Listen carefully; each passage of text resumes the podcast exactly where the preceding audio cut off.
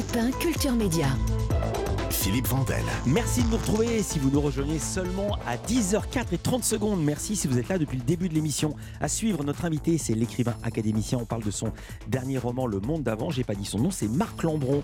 Bonjour Héloïse Gouard. Bonjour Philippe, bonjour à tous. Frédéric Le Ternier, je vous salue aussi. Bonjour. Bonjour Philippe, bonjour tout le monde. Et bonjour Jean-Luc Lemoine. Oui, bien sûr. Oui, bien sûr.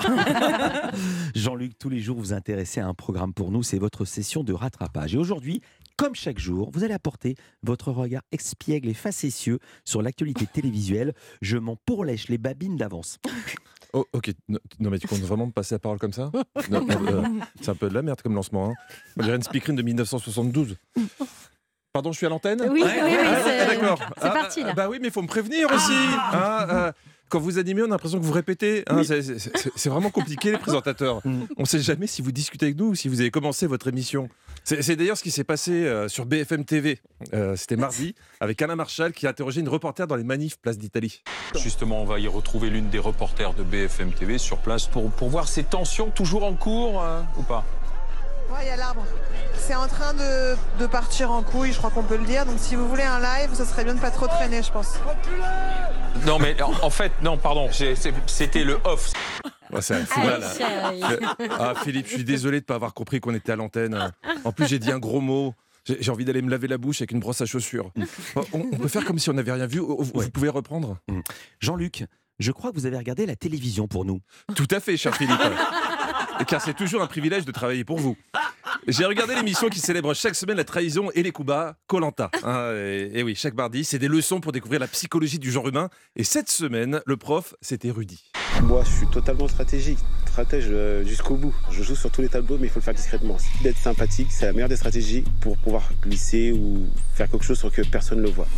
On ne le dit jamais assez, méfiez-vous des gens sympas. Parce que s'ils sont sympas avec vous, hein, c'est sans doute qu'ils ont une idée derrière la tête.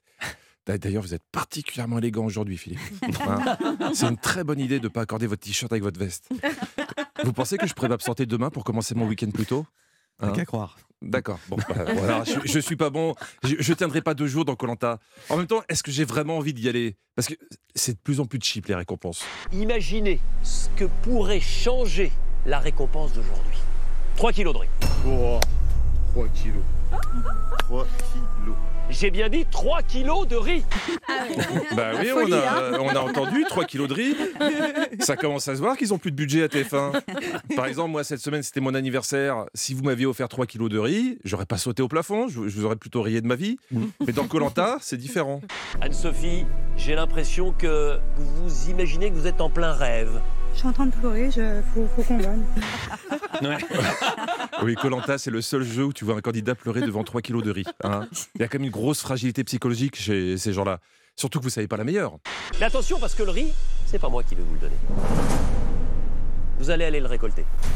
Ah bah super Super cadeau Oh le cadeau empoisonné Il y en a Grain par grain. Il y en a une qui a quand même dit Oh, trop bien Ils sont complètement fous, les candidats. hein. C'est c'est plus un cadeau si tu récoltes toi-même. Alors, bien sûr, vous allez me dire Ah, mais tu comprends rien, c'est le principe du programme, c'est un jeu de survie, c'est super, 3 kilos de riz. Bah, si, justement. Moi, je crois que je comprends très bien. Parce que vous, vous voyez des gens crever la dalle bien installés dans votre canapé. Mais imaginez deux secondes là, si juste avant la pub, Denis Broyard vous disait ça. Vous avez l'habitude. Chaque saison, on vous réserve toujours des cadeaux absolument incroyables. Eh bien, pour cette année, nous vous offrons 3 kilos de riz. Ça calme direct. Ça hein. génial Bon, honnêtement, cette vanne marchait mieux avant l'inflation. Maintenant, 3 kilos de riz, ça peut chauffer pas mal de monde. En même temps qu'ils s'emballent sur du riz, euh, tu comprends quand tu vois ce qu'ils avaient eu au menu la veille. Faire tomber dans la cendre ces rares poissons, ce n'est pas idéal. Mais ce n'est pas le pire. Elodie a oublié de les vider. Oh. Ah bah ouais, bah, Elodie, déjà, c'est pas sûr qu'elle survive dans une cuisine, alors Colanta, ça va être compliqué. Alors, il faut savoir que dans Colanta, certains mots n'ont pas le même sens que dans la vraie vie. Je vous donne un exemple. Quand Alexandre se présente comme ça, Sur le sportif, je ne serai pas le meilleur, mais je me rattraperai en faisant marcher de la stratégie. eh ben, il faut comprendre. Sur le sportif, je ne serai pas le meilleur, mais je me rattraperai en faisant marcher de la Trahison Donc Alexandre, depuis la première émission, il se présentait comme un super stratège. Et là, je voudrais lui rendre hommage. Car à force d'embrouiller tout le monde, il a réussi un exploit dès la troisième semaine. Alexandre, les aventuriers de la tribu rouge ont décidé de vous éliminer et leur sentence est irrévocable. Allez, salut l'artiste. Merci beaucoup Jean-Luc. À demain, vous serez en spectacle demain à Marquette-les-Lilles et puis on vous retrouve chaque jour dans Historiquement Vôtre de 16h à 18h avec Stéphane Bern sur Europe 1. Donc demain et aussi aujourd'hui. Merci beaucoup encore Jean-Luc, c'était extraordinaire comme chaque fois. Héloïse Goua, Oui. euh, votre programme du jour, votre indispensable. About Elementary, c'est une sitcom américaine qui a raflé un paquet de Golden Globes euh, en début d'année et c'est un phénomène aux États-Unis. Des Golden Globes, je me sens humilié avec mon niveau d'anglais.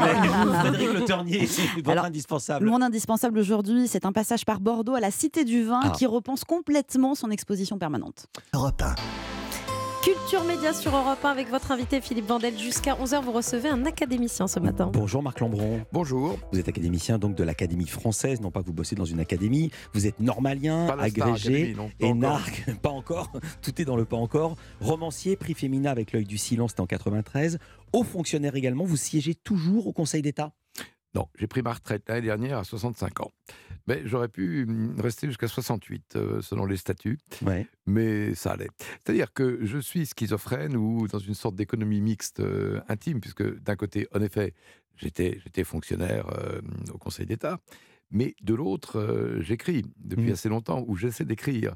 Si vous dites à quelqu'un qui exerce un métier, un métier de vocation, dirons-nous, si vous dites à un, à un acteur, à un réalisateur, un peintre, un écrivain qui doit s'arrêter à 62 ou à 64 ans, il va le prendre comme une destitution. Ou même un Euh, homme politique. Jean-Luc euh, Mélenchon, ou même qui un milite contre la réforme des retraites, a lui-même 70 ans. Absolument. Et on ne parle pas de, de l'âge de M. Santini euh, ou de l'âge auquel le maire de Marseille est parti. Bon. Mm.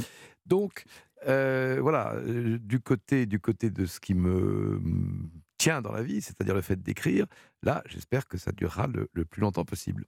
Votre actualité, justement, vous parlez du temps, on y est, c'est un récit, ça s'appelle Le Monde d'avant, c'est publié chez Grasset, je dis c'est un récit parce que c'est pas un roman, Non, non. vous racontez des souvenirs. Le Monde d'avant, c'est celui de vos grands-parents maternels, c'est le portrait d'un siècle que vous avez parti, en, en partie connu, vous êtes né en 55 57. 57, vous écrivez « Je paye ma dette, le petit garçon qui regardait est devenu l'homme qui se souvient, j'ai désormais atteint l'âge de mon grand-père lors- lorsque je le côtoyais dans mon enfance. » Alors, quand on voit votre parcours scolaire, Marc Lambron, Normal Sup, Sciences Po, l'ENA, quand on connaît votre talent littéraire, votre érudition, euh, on pourrait penser, je pensais, que vous étiez né dans les hautes sphères culturelles de ce pays, les sachants comme on dit, ou les CSP+, comme disent les gens du marketing, les catégories socio-professionnelles privilégiées. Pas du tout. Qui étaient vos grands-parents? Bah D'abord, vous savez, les concours, on les passe euh, tout seul avec une feuille de papier et, un stylo. Alors, mes grands-parents maternels, mon grand-père, euh, et ce livre est un hommage à ses grands-parents, s'appelait Pierre Denis. Il naît en 1902. C'est le fils d'un sabotier nivernais dans euh, une petite ville euh, mi-rurale, mi-industrielle qui s'appelle Infi. euh, qui a la particularité, c'est à une douzaine de kilomètres de Nevers, d'être depuis le XVIIIe siècle une ville de forge, puis d'une usine de la sidérurgie française, une grosse usine en bord de Loire. Euh, par exemple, c'est là qu'un des pieds de la Tour Eiffel sera forgé. Donc, Mais, ce mais grand- votre ce grand-père, c'est grand-père- pas, c'est pas le grand patron de l'usine. c'est pas vraiment le grand patron de l'usine. Il est orphelin de mère assez tôt. Il est alphabétisé, mais il garde des moutons. Euh, à 16 ans, il devient compagnon du Tour de France et il apprend le métier de tailleur de pierre et de maçon. Il y a une histoire qui fait ma joie, je vous interromps, parce que il est trop jeune, il échappe euh, de par sa naissance à la guerre de 14-18, mais en 1920, on l'envoie en Algérie, c'est l'Algérie coloniale. Il- comme il était, il avait été tailleur de pierre, on lui attribue une drôle d'affectation. Bah, C'est-à-dire que le, le- le sergent qui note son, son- sa qualification note tailleur, mais il oublie de pierre. Ce qui fait qu'il va passer son service militaire à recoudre des boutons, si vous voulez. Euh, voilà, sur, sur, une, sur une équivoque. Et quand il en revient, il s'installe euh, au pays et il est euh, engagé, donc il doit avoir 22 ans, comme ouvrier maçon aux aciéries d'Infi. Et c'est là qu'il va faire toute sa carrière en vivant aussi près de l'usine, dans une cité ouvrière. Avant que vous nous racontiez les conditions de vie de l'époque, et puis époque que vous avez croisée quand vous étiez petit garçon dans les années 60, vous dites cette phrase absolument magnifique, vous dites « ces pauvres m'ont fait riche ». Oui, parce que je me sens en, en- en dette vis-à-vis de, de- de ses grands-parents, vis-à-vis de ce monde, vis-à-vis de sa poésie, car c'était un monde euh, rigoureux sans doute, mais où il y avait des, des beautés, je pourrais vous dire lesquelles. Et puis, dans mon souvenir, il y a une droiture de ces euh, personnages, et euh, il y a aussi, c'est un, c'est une époque, enfin, je n'ai pas le souvenir d'une acrimonie. Euh, Aujourd'hui, on est quand même dans une société extrêmement...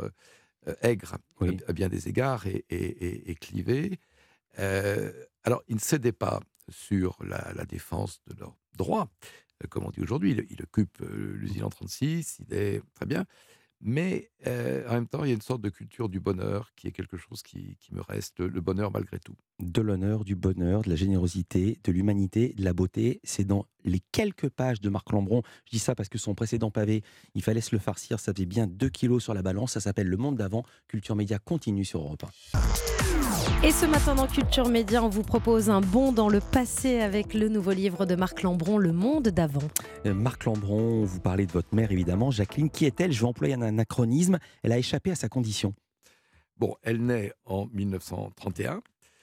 Euh, Est-ce qu'elle échappe à sa condition? Oui, il y a, euh, je crois, cette idée chez ses parents que l'école est, est un vecteur de- de- d'ascension sociale, et notamment ce que ça vous fait passer des métiers manuels aux métiers intellectuels. Alors, son père, qui était alphabétisé, c'est important, surveillait ses résultats. Elle était toujours première à l'école euh, à l'école primaire. Un mois, elle est deuxième. Il lui dit si tu continues comme ça, tu iras garder les oies. Bon. Et il y, a les- bourses à l'époque. Donc, elle est repérée par une institutrice qui la pousse, comme on dit, il faut pousser les enfants, ça c'était un mot, euh, un mot important, et les filles aussi bien. Et elle va avoir le bac, euh, donc elle va à Nevers, euh, dans un, internat, euh, dans un, collège, et elle est bachelière en 1949. Dans cette ville de 3000 habitants, il y a trois bacheliers cette année-là qui sont des, qui sont des filles. Et après un petit stage à l'école normale du lieu, on l'envoie comme pardon, institutrice remplaçante dans des bourgades et des hameaux du Morvan. Et là, c'est encore le 19e siècle, car elle a des élèves qui sont des petits, qui sont des fils de bûcherons ou de paysans, dont la première langue, le premier parler est le patois. Euh, et qui est un patois qui remonte. euh, Ah, il y a des exemples savoureux de au- patois au et de 15 parler au dans le 15e, livre. 16e siècle. Ouais. Et elle se trouve, par exemple, avec un petit élève qui lui dit Hier, ce jeu le. Ça veut dire Hier, je suis allé à Arleuf. Euh, elle dessine des œufs sur le tableau et un élève lève le doigt et lui dit Sont des kakis faire des hougeons. Ça veut dire ce sont des cocos, ce sont des œufs pour faire des oisons. C'est un récit. Et, et donc, oui. Pardonnez-moi, c'est un récit qu'elle vous a fait, où Oui. vous-même, quand vous alliez euh, voir Non. vos grands-parents, on parlait comme ça alentour.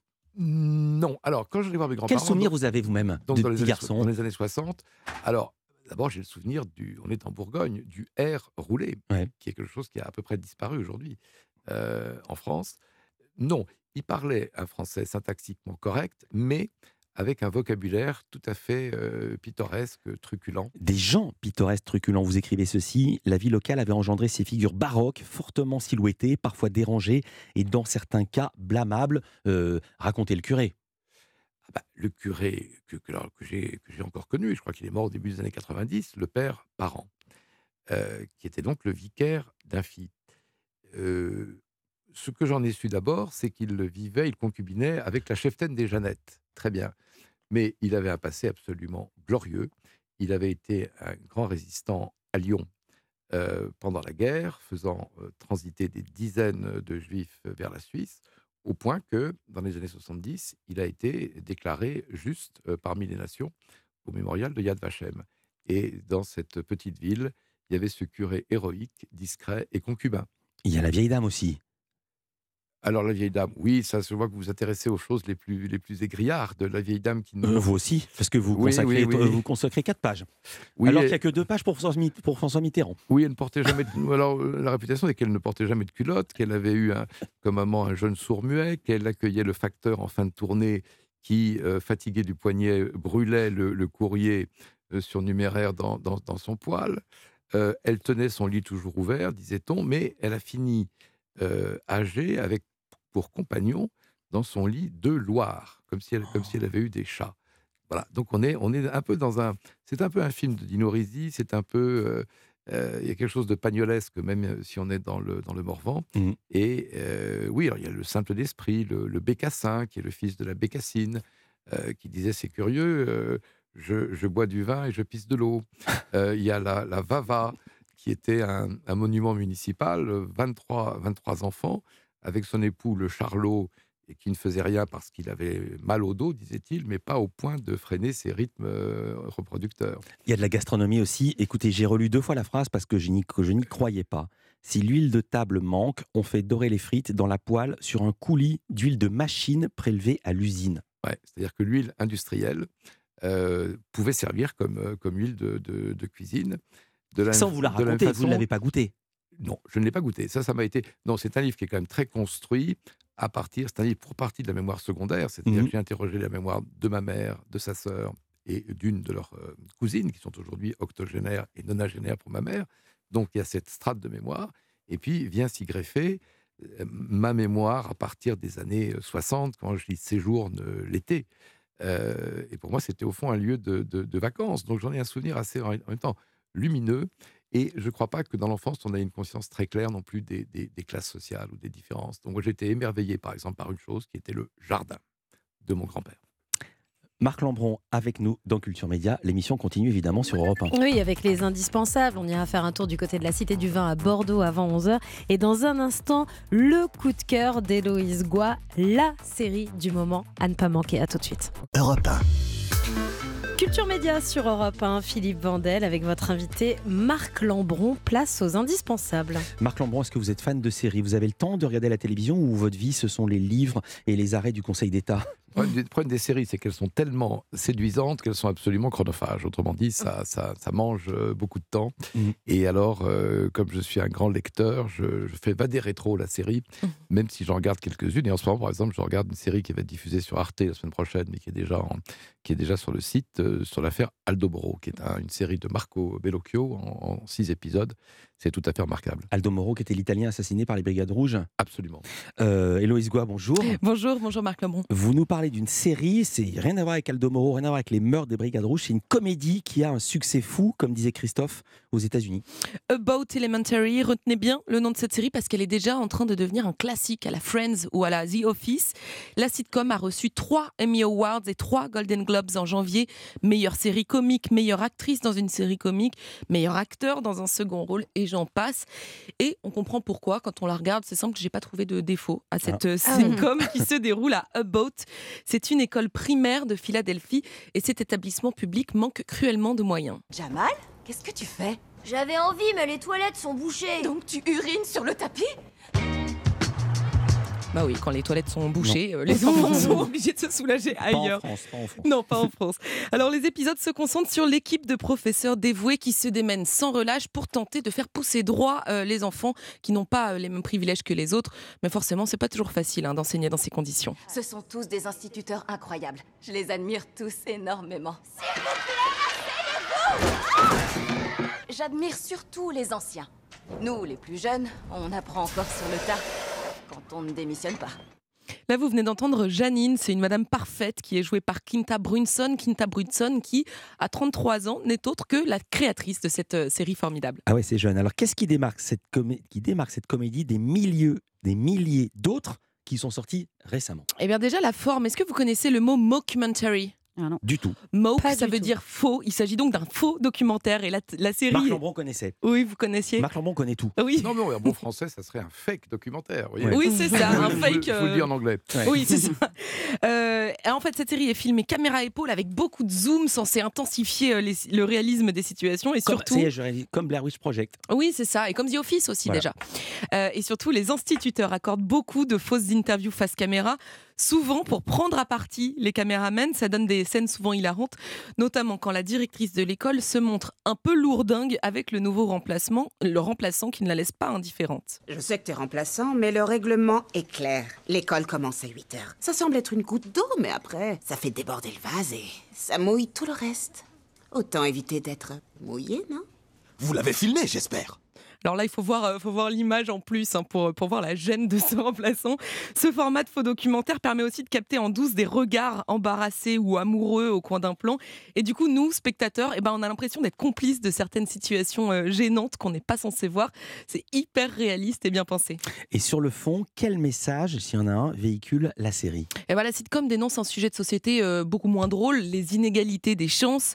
Ici, ça passe par une école délabrée qui est très majoritairement fréquentée par des enfants afro-américains pauvres. Et leur école est loin d'être la priorité de la ville.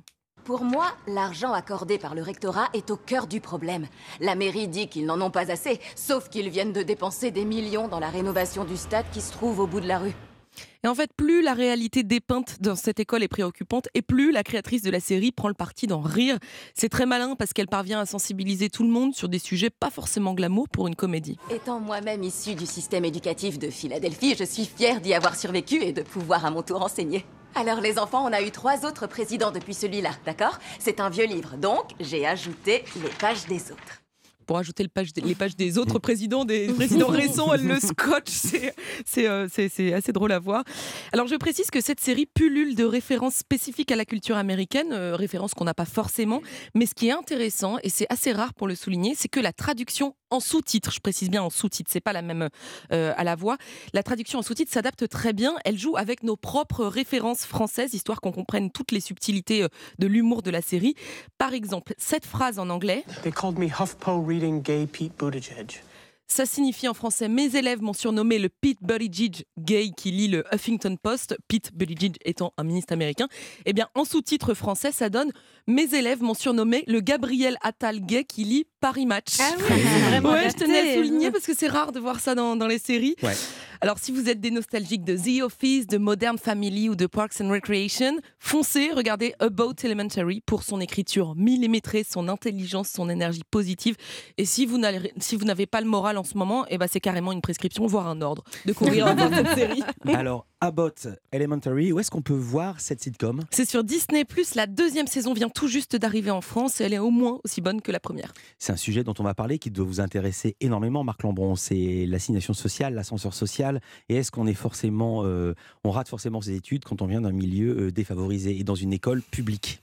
Écoutez, moi, ce que j'ai, ce que j'ai vu, mais c'est, c'est, probablement l'expérience de beaucoup de gens pendant les Trente Glorieuses, c'est que l'école était donnée comme un, un vecteur d'ascension et comme un, comme un possible. Et ça marchait. Vous Et, la preuve. et- et- et ça marchait. Ben, quand, ma, ma- quand on dit à mon grand-père que sa fille va aller dans un collège à, à Nevers, section grec et latin. Alors il lui dit, mais euh, avec ça, comment tu vas nourrir ton mari? Mais néanmoins, néanmoins, il accepte euh, qu'elle apprenne le grec et le latin. C'est-à-dire qu'une fille de, de contremaître, euh, à, à la fin des années, des années 40, faisait des études qui incluaient, ce qui peut apparaître comme, euh, comme gratuit, mais en réalité qui est assez utile, notamment pour la connaissance du français, le grec et le latin. J'aimerais bien avoir votre réflexion sur qu'est-ce qui s'est cassé dans l'ascenseur social. Ça sera dans la dernière partie de cet entretien. Culture Média continue et avec des indispensables encore. Oui, On, va, on va aller à la Cité du Vin avec une magnifique expo euh, à voir. Tiens, Marc Lombron, est-ce que vous écrivez vos livres en musique? Ah oui, je, je sonorise euh, selon le, le sujet, très souvent. C'est-à-dire, que, par exemple, juste un exemple, j'avais fait un livre qui se passait à Rome en 1960, j'avais la musique de Nino Rota pour la, la Dolce Vita. Et là, en l'occurrence, Marcel Amont Là, J'en parle parce qu'il nous a quittés ce matin. C'est pour ça que je cite je Marcel sais, Amont. je sais. Non, là, Paul Dalbret, euh, Bert Silva et Edith Piaf. Eh bien justement, la musique, elle est à l'honneur sur Europe 1 tous les week-ends grâce à Stéphanie Loire. On prend le temps d'écouter la musique et ceux qui la font, des nouveautés, des découvertes, des grands noms de la musique. Ce week-end, c'est une diva espagnole qui sera sur Europe 1. Vous l'avez reconnu, Marc, Marc Lambron, il connaît tout. Il est là, Louis Casal, mais c'est. Louise Casal est de retour sur scène en France et elle a choisi Europe 1 et musique avec Stéphanie Loire. C'est samedi à 16h sur Europe 1. Culture Média sur Europe 1, Philippe Vandel avec Marc Lambron et son dernier livre Le Monde d'avant et on file à Bordeaux. Avec Frédéric Le Tornier. Bonjour Frédéric, rebonjour. Bonjour Philippe. Même si je vous ai salué aux alentours de 10h03 ou 4, aujourd'hui vous plaisir. nous emmenez à Bordeaux Mhm. pour découvrir le nouveau visage de la Cité du Vin. Et Mais précisément, Philippe, car sept ans après l'ouverture sur les bords de la Garonne de ce bâtiment, je ne sais pas si vous l'avez déjà vu, un bâtiment très impressionnant, fait de verre et de métal et qui représenterait, on me l'a dit là-bas, un verre à pied dans lequel on ferait tourner un bon vin Ah avant oui de le goûter. Ah oui c'est ça l'explication. Ah.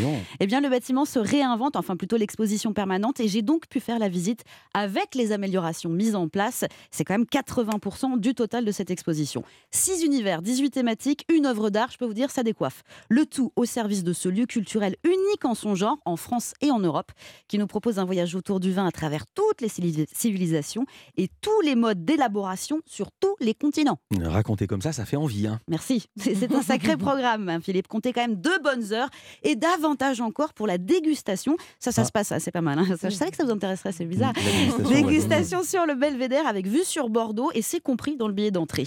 L'espace d'exposition, il est grand, il est très grand. 3000 mètres carrés d'expérience qui nous tendent les bras. Seul petit bémol de mon côté, on déambule accompagné de votre, vous savez, le petit boîtier là avec un casque qui nous est remis à l'entrée. Ouais, mais en plus moderne. Alors on flash les codes si on veut entendre des explications, c'est un peu contraignant. Moi, ça m'a un peu saoulé. Oui, pourquoi vous c'est un bémol? C'est formidable, il suffit de pas l'écouter. Oui, mais on dirait qu'il y a des zombies qui, qui passent là en écoutant, Ah, voilà. chacun dans, son- dans sa Eh, vous bulle. Moi, ça m'a un peu Vous gêné. pas boire tranquillement. Non, voilà, ça ça m'a gêné. Disons Mais- les choses. Bon, allez, on, on commence sans tarder, Philippe, parce Ouais. qu'il y a des choses à voir. La galerie des civilisations, c'est le début. On va retracer l'amour du vin à travers les âges. Premier flash, le tout début de l'histoire, et vous allez l'entendre, la première gorgée, ben, elle date pas d'hier. Plus de 5000 ans avant notre ère, entre Caucase et Mésopotamie, on a fait fermenter des jus de raisin cultivés. Ce sont les premiers vins de l'humanité. Avec le son du petit boîtier. Ah, ça, c'est mon ami l'audio guide. J'adore, j'adore le son. Alors, on passe ensuite en revue les différentes époques via des, des boîtes animées qui se déclenchent si on les flash. Chacune porte sur un thème différent. Euh, le début des succès des vins de Bordeaux, par exemple, ça me semble intéressant grâce au goût des Anglais pour les vins noirs et les saveurs affirmées. Et un certain Arnaud de Pontac a senti le bon filon. Est-ce qu'on flash, Philippe? Bah oui, on flash. Allez, on flash. Arnaud de Pontac est l'un des pionniers de cette révolution du goût. Parlementaire bordelais, il est aussi propriétaire du domaine de Aubryon. Il décide de commercialiser ses vins sous le nom de sa propriété. C'est la première mise en avant d'une marque particulière. Le philosophe John Locke parle de la folie qui fait trouver un vin bon parce qu'il est cher. Précurseur, Arnaud de Pontac aura donné à son vin l'image d'un grand cru. C'est limité au Bordeaux ou est-ce que c'est œcuménique? Est-ce qu'il y a des explications sur les autres vins? Il y a tout, Philippe. Il y a aussi le champagne qui a connu son âge d'or au XVIIIe siècle. Le compagnon idéal, évidemment, de l'esprit des Lumières. Voltaire, Diderot en sont très amateurs. Mais bon, faut avancer, là, Philippe. On va pas tout flasher parce qu'il y a encore plein de choses à découvrir. hein. Comme l'allée des tendances où j'apprends qu'une bouteille étrange a été construite pour que les astronautes puissent eux aussi trinquer là-haut. C'est en 1985 que pour la première fois, une bouteille de vin a quitté la Terre. Les spationautes avaient remarqué que le liquide, au lieu d'être maintenu dans la bouteille par la gravité comme sur Terre, s'en échappait sous forme de sphère. Inspiré par cette histoire, un designer a même inventé une bouteille spatiale en forme d'anneau pour que les astronautes puissent la tenir plus facilement. Avec une petite pince qui sert de verre, l'astronaute vient cueillir la bulle de vin et ainsi peut boire en apesanteur. Et oui, en apesanteur, on peut boire aussi. Donc, c'est dans l'allée des tendances qu'on nous parle du goût pour le retour au vin nature. Je ne sais pas si vous en consommez, mais ça marche pas mal, notamment à Paris. Ou au développement de l'œnotourisme avec des découvertes Ils coûtent, deux, ils farfelues. coûtent deux fois plus cher et ils ont un goût de limonade. Ah bah ça c'est votre avis. Vous ouais. garder pas mal à la tête après. Ouais, ouais. Le no-tourisme aussi avec des découvertes farfelues de vignobles, que ce soit en montgolfière ou en dormant dans des barriques de Porto dans la vallée du Douro. On nous propose ça aussi. Bon allez, on continue, on passe ensuite au buffet des cinq sens où on va humer différents arômes et on s'aperçoit que l'élaboration du vin finalement c'est pas loin de celle du parfum. Sur l'espace ça peut servir, on nous donne des conseils pour euh, servir le vin, quelle température, etc. etc. Bon allez, j'accélère un peu. On peut s'asseoir pour regarder des extraits de films avec l'espace Saturne. Et là, on se rend compte que quand même, ça picole beaucoup dans Ah le oui. cinéma français. Ah oui. Il y a aussi l'espace année vigneronne où on découvre via des vidéos qu'il faut beaucoup d'étapes pour fabriquer le vin. Ensuite, on observe sur les murs des images projetées de drones qui ont survolé des vignobles japonais, africains et même chinois. Dans Le vin et moi, je teste le jeu Quel vin êtes-vous? Qui m'apprend que je serai un Rioja conquérant et puissant. Bon, la tête me tourne légèrement, c'est l'ivresse du savoir très probablement. Vous avez réussi à terminer la visite et surtout dans quel état? Oui, alors j'ai fini par la cave, Philippe, et c'est c'est 14 000 bouteilles aux 800 références qui ressemblent un peu à une bibliothèque. Tout ça, c'était grisant. Oh, Ce sont Marc Oh Lambron. là là. Ça vous tente ou vous êtes euh, Écoutez, les auditeurs ne peuvent pas voir que pour éviter tout écart, vous m'avez offert un verre d'eau. Ça sera le mot de la fin Sans de la cette déception, hein. Frédéric Le Tornier, merci. Je vous en À prie. bientôt. À bientôt. Bonne dégustation. Culture Média sur Europe 1, Philippe Vandel avec Marc Lambron. Marc Lambron qui signe ce court récit Le Monde d'avant. Vous racontez l'enfance de votre grand-père et votre enfance auprès de votre grand-père, puisque vous avez l'âge qu'il avait autrefois. Mhm. Ce qui est le principe des générations, mais c'est toujours impressionnant quand on l'écrit. On parlait de l'ascenseur social tout à l'heure avec la série dont parlait euh, euh, Héloïse Goua. Euh, vous êtes la preuve vivante qu'il fonctionne. Euh, ça marchait très bien, comme vous le disiez, dans les 30 glorieuses. Mhm. Euh, que répondez-vous maintenant, aujourd'hui, en 2023 au turiféraire de Bourdieu et d'autres qui disent qu'on est désormais assigné à résidence dans sa condition sociale culturelle, pour dire les choses avec des mots moins savants. euh, les fils d'ouvriers seront ouvriers quand ils ont la chance d'avoir du travail, les fils de notaires seront notaires et les fils de grands bourgeois resteront des grands bourgeois. Marquer les fils de Bourdieu ont fait normal sub comme leur père. Euh, alors, moi, je crois qu'il faut, il faut quand même être, euh, être nuancé là-dessus. C'est-à-dire, euh, est-ce que c'était mieux avant? Je suis pas sûr. Quand l'année où ma mère C'était pas ma question. Ma question c'était est-ce que l'ascenseur social est cassé selon vous? Eh bien, l'année où ma mère décroche le bac, il y a trois bachelières, comme je vous l'ai dit. Aujourd'hui, il y en a beaucoup plus. Donc, le bac est peut-être dévalué, mais en tout cas, ça donne un passeport possible pour des études supérieures qui étaient inaccessibles autrefois à ceux qui n'avaient que le certificat d'études. Bon. Après, moi, je pense que il y a un oxygène qui s'appelle le possible et qui s'appelle euh, qui s'appelle euh, la volonté. Mais c'est sûr qu'il y a des mots qui, qui sont sans doute un peu disqualifiés. Je suis tombé sur ces mots-là qui avaient un sens pour mes grands-parents. Ça s'appelle fierté, ça s'appelle honneur, ça s'appelle pudeur. Et vraiment, ils étaient complètement exempts de, de, plaintes, de, de, de géniardise. Il y avait une fois, alors dignité, voilà aussi un mot qui a, qui a un peu disparu. Donc c'est sûr que dans une société de doléance aujourd'hui, euh, on, va, on va pleurer, on va incriminer d'ailleurs le tiers, notamment euh, l'État. Euh, et l'idée de- de- d'autonomie, de, responsabilité, de volonté est peut-être un peu écornée, mais je pense que si on veut, on peut. Annie Arnaud, qui vient d'un milieu très très modeste, que ce n'est pas- ses grands-parents qui étaient d'un milieu modeste, mais ses parents, quand elle a reçu le prix de Nobel de littérature, pendant son discours officiel, ou peut-être la veille ou l'avant-veille dans une interview, a dit qu'elle écrivait pour venger sa race. Est-ce que vous écrivez, Marc Lambron, pour venger votre race? Non, moi j'écris pour honorer mes ascendants. C'est pas exactement la, même chose. Euh, voilà, parce que je suis plutôt en dette euh, qu'en douleur vis-à-vis de, l'origine. Euh, voilà, moi je trouve qu'il y, avait une beauté dans ces, profils, même très adultes aujourd'hui. Je les, admire pour ce qu'ils étaient. Je n'ai pas envie de les venger. J'ai envie de leur dire merci. Donc c'est plutôt la gratitude que le ressentiment. J'ai gardé une petite cerise pour la fin, c'est ce portrait savoureux de François Mitterrand à qui vous consacrez deux pages. C'est votre première rencontre à l'Élysée, c'est en 91 lors d'une réception. Euh, on vous présente à François Mitterrand et il vous regarde d'un œil euh, clignotant, je crois, dites-vous, la paupière clignotante. Que vous dit-il? Que lui répondez-vous? Vous voulez dire les, les premiers mots? Ouais. Euh, il me dit Je vous connais. Alors, il est- je suis jeune romancier, il est très roi de France, et je lui dis Moi aussi, monsieur le président. Donc là, il me regarde, il me dit Qu'est-ce que c'est que c'est insolent?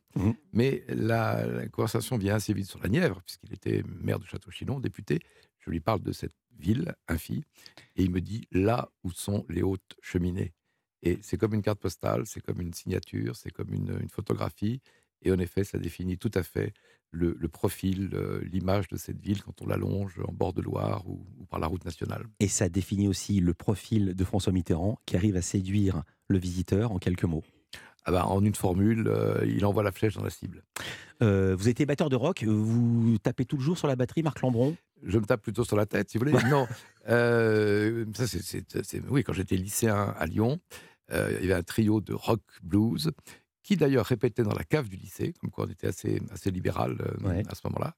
Et il y avait un très bon guitariste, euh, Michel Calfon, qui ensuite a été quelque temps guitariste d'un groupe de Lyon, Electric Calas. Je me souviens très bien, bah, évidemment. Marie et les garçons, Mais Electric évidemment. Calas, la, la New Wave. Mais à qui parlez-vous? Avec. Jean-Gilles Calas, au chant Avec Jean-Gilles, Mais absolument. bien sûr, et Marie Lagarçon, c'était formidable. Et vous n'avez pas cité Star Shooter, j'en cite trois. Merci Star beaucoup. Shooter plus, plus hard rock. Plus punk. Ganafoul. Plus, oh là, Ganafoul, plus. Pulsar. Les gars, on va s'arrêter euh, parce qu'il faut qu'on rende l'antenne. Si on commence à parler du rock lyonnais des années 80, Ah. on est là jusqu'à demain. Demain, nous, on sera là à 9h30 dans Culture Média. Et justement, si vous voulez vous aussi parler de rock lyonnais, ça fait partie de vos passions avec Marc Lambron, eh bien Marc va dialoguer avec les auditeurs d'Europe 1 demain soir à partir de 23h dans la libre antenne de Yann Moix. Ah vous pouvez vous inscrire dès maintenant 39 21 et rendez-vous demain avec Yann Moix et Marc Lambron 23h dans la libre antenne. C'est pas de rock lyonnais.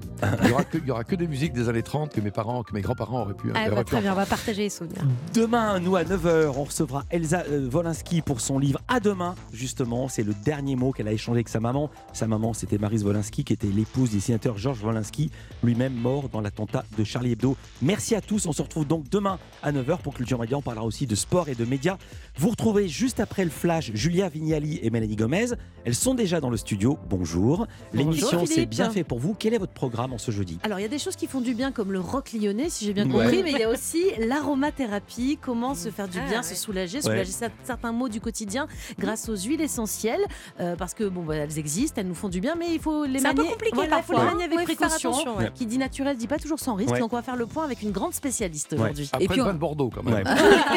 Et puis on va apprendre à respirer aussi avec la tendance breathwork. Bon, je parle très mal anglais, on va m'expliquer ce que ça veut dire, mais tout passe par le souffle euh, et euh, finalement, eh bien, apprendre à bien respirer, c'est apprendre à être en forme. Mhm. Et puis on va aussi parler de voyage au fil de l'eau, les croisières, euh, sur Ça les se renouvelle le genre, hein, ouais, ouais, c'est ça, les nouvelles croisières, tout ça. Voilà, c'est le programme de Bienfait pour vous, Philippe. Quel programme On vous écoute jeudi à demain 9h. Marc Lambron, un grand merci d'avoir été avec vous. nous et on vous écoute demain soir chez Yann Moix.